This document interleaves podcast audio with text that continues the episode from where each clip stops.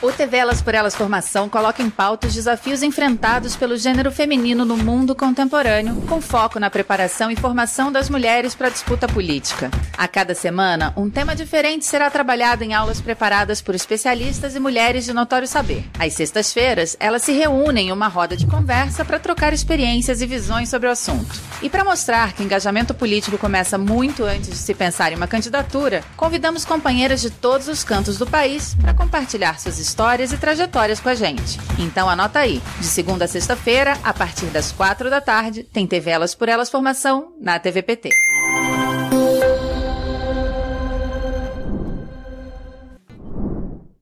O tema dessa semana é Mulheres e Direitos Humanos Desafios para o Brasil. A primeira aula que fala sobre gênero e direitos humanos foi preparada pela ex-ministra da Secretaria de Política para Mulheres, Eleonora Menicucci. Eu iniciarei agora é, quatro aulas de no máximo 15 minutos sobre gênero e direitos humanos. O primeiro módulo, a primeira aula, é, eu vou abordar um, brevemente um relato dos três documentos básicos que constituíram os direitos humanos. E as mulheres nesses documentos, ou melhor, as mulheres fora desses documentos. E por que se as mulheres fora desse, fora desse documento? Se nós mulheres, ou as mulheres em geral, são sujeitos e protagonistas de direitos, é, elas não foram consideradas. As mulheres reivindicam e contribuem suas demandas como direitos, no entanto, fora do guarda-chuva de direitos humanos. Os debates sobre os direitos humanos são muito recentes no mundo ocidental.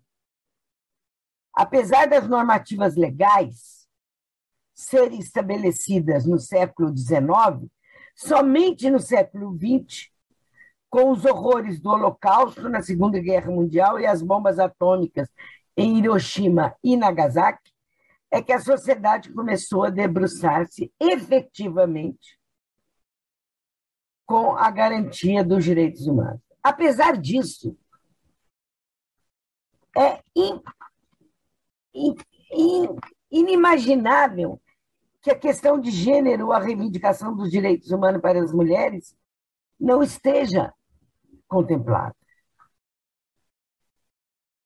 A desigualdade de gênero é uma afronta à igualização proposta pelos direitos humanos, desde a sua fundação no século XVIII. E essa desigualdade, o poder e o domínio de uns sobre outras, tem também a sua história, que é a reivindicação dos direitos humanos aplicados às mulheres, que ocorre porque até há pouco tempo não eram consideradas humanas mas sim filhas, esposas de outros humanos, os masculinos. Os três principais documentos sobre os direitos humanos, primeiro, Declaração dos Direitos Humanos da Virgínia, Estados Unidos, em 1776. É uma declaração de direitos que abre caminho para a independência da América do Norte e que será a inspiradora para o documento lançado após a Revolução Francesa, que é o segundo, a Declaração dos Direitos do Homem e do Cidadão. Inimaginável pensar isso.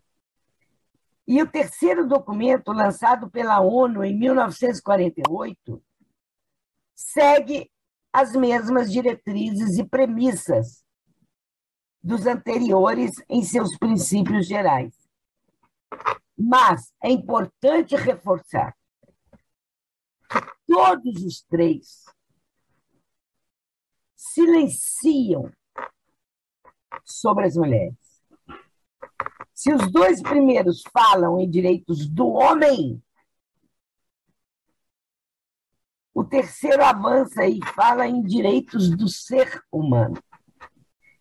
Gênero e direitos humanos têm se demonstrado um problema de difícil solução. Vide o exemplo da francesa Olympe de Gouget, que foi decapitada ao escrever uma declaração, a primeira, dos direitos da mulher e da cidadã, onde fica explícito a quem se destinava a nova cidadania, aos homens. O documento da ONU também teve um endereço social e político. Nasce após a tragédia do Holocausto. Os dados alarmantes e preocupantes da violência contra as mulheres coloca em suspeita todos os artigos igualitários das declarações que tratam de direitos humanos. Essas declarações, já dita e já mencionada por mim, elas são realmente uma afronta aos direitos das mulheres.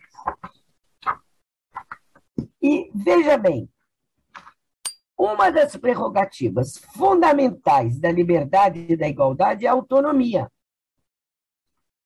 No século XVIII e ainda hoje, não se imagina que todas as pessoas sejam autônomas.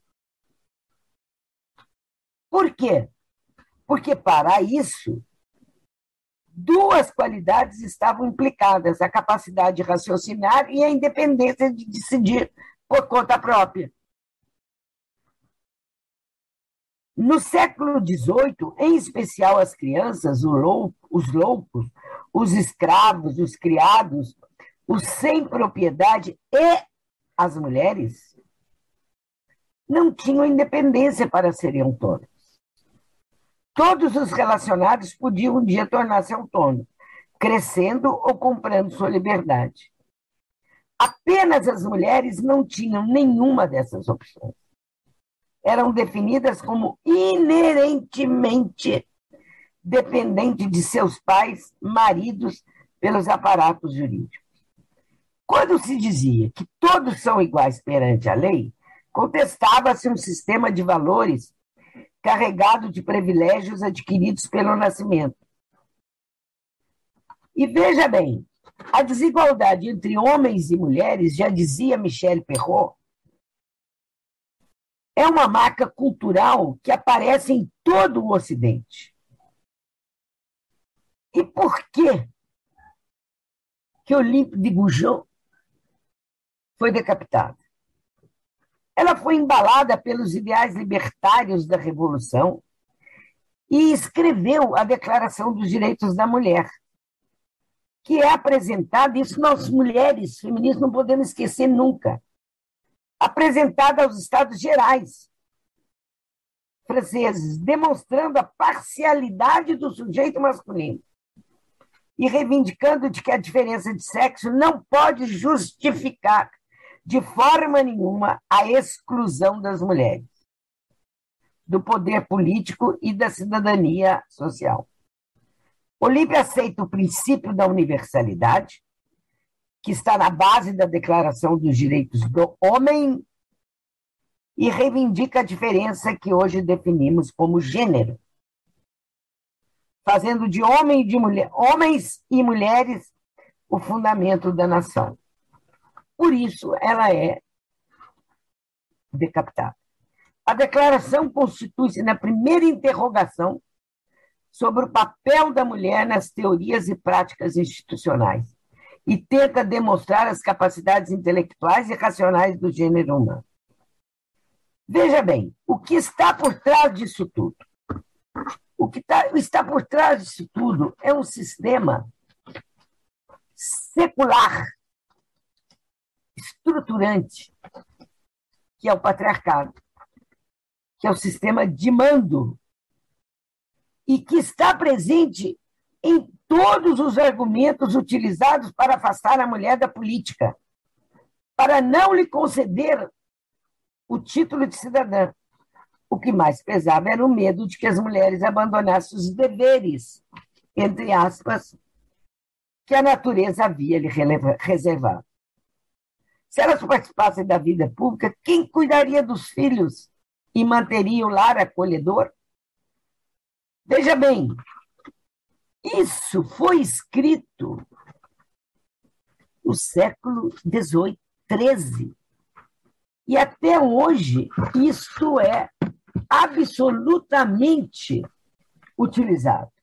Então, para terminar essa primeira é, é, as primeiras questões sobre direitos humanos e gênero,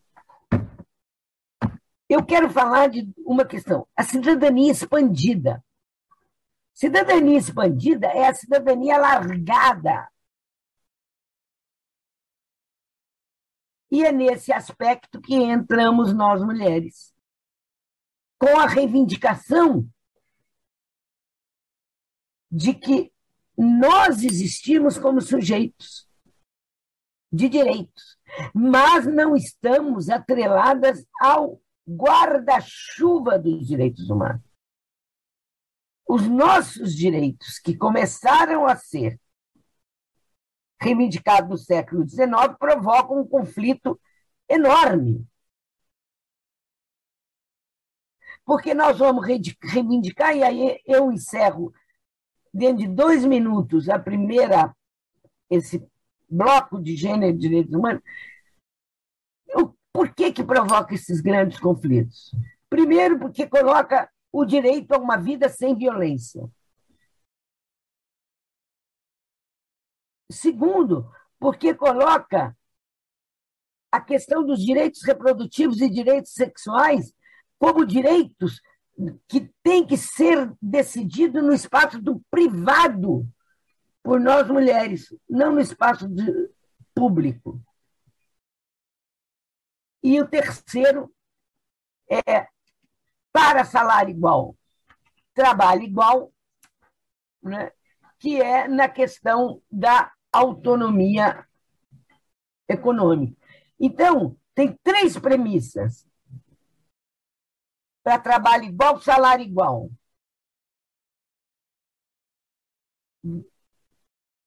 Quem ama não mata. O silêncio é cúmplice da violência. E nosso corpo nos pertence. Aí nós, mulheres, criamos, no movimento de mulheres e no movimento feminista, a concepção de direitos das mulheres, sobre os quais eu falarei é, a seguir nos blocos da violência, da saúde da mulher, direitos sexuais e reprodutivos, e da autonomia econômica com dois aspectos só. Então, encerro aqui é, dizendo que, para nós mulheres feministas, a origem do novo feminismo foi nos anos 60. E esse direito ninguém mais nos toma o direito de sermos cidadãs, com todos os direitos é, ampliados direitos de cidadania e direitos da, da, de liberdade, igualdade na, na vida privada e na vida pública. Encerro aqui o meu primeiro bloco de abordagem sobre direitos humanos e, e gênero.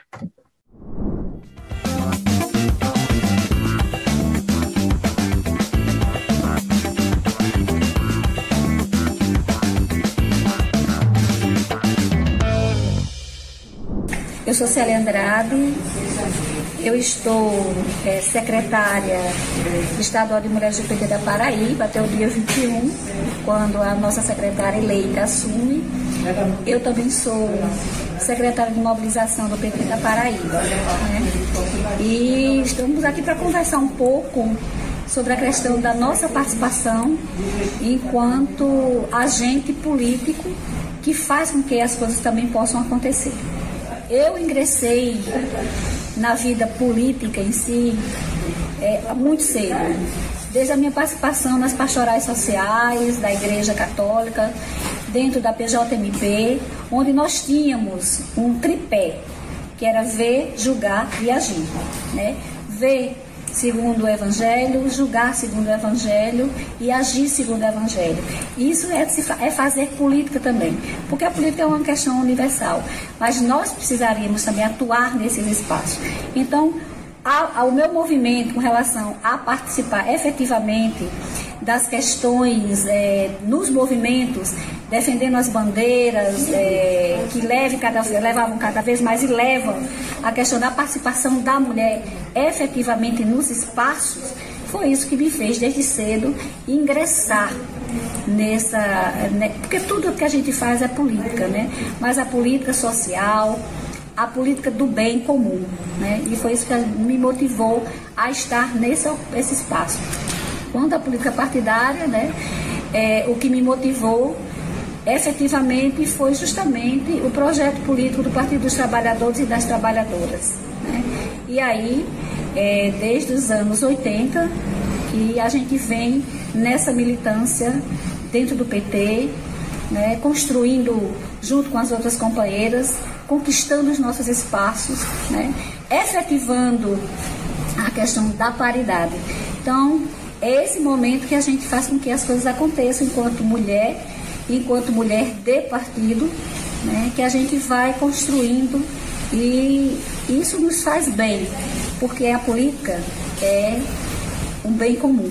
Né? E se a gente consegue fazer isso, a gente, é, é, a gente se sente muito mais é, empoderadas, né? E quando a gente também consegue empoderar outras mulheres. Eu tenho sempre comigo uma questão. Quando você ajuda uma mulher a se empoderar, a gente também está se empoderando. Então, é essa a dimensão que a gente consegue fazer dentro do PT, enquanto é, mulheres que estão dentro das instâncias partidárias, ajudando outras mulheres a conquistarem cada vez mais seu espaço, porque nada é nos dado de graça. Nós precisamos conquistar. É isso, e assim, eu me sinto muito bem nesse espaço, porque é nesse espaço que a gente consegue é, dialogar também com as outras mulheres e trazer outras mulheres para ocupar esses espaços.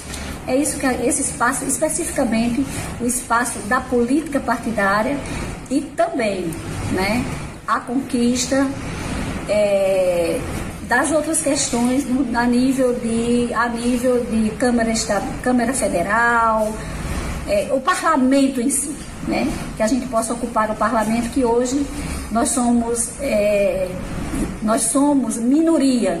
Então, ocupar esse espaço é fundamental. E nós vamos continuar nesta luta para que possamos realmente é, estarmos disputando o poder também com os homens. Né? Igualdade de direitos, igualdade de oportunidade e é isso que a gente busca fazer na nossa trajetória, nenhuma a menos. O TV Elas por Elas formação de hoje fica por aqui. Amanhã, às 4 horas da tarde, você confere uma aula especial sobre violência de gênero. Você encontra todos os nossos programas na playlist TV Elas por Elas Formação no canal da TV PT no YouTube em formato de podcast no Spotify.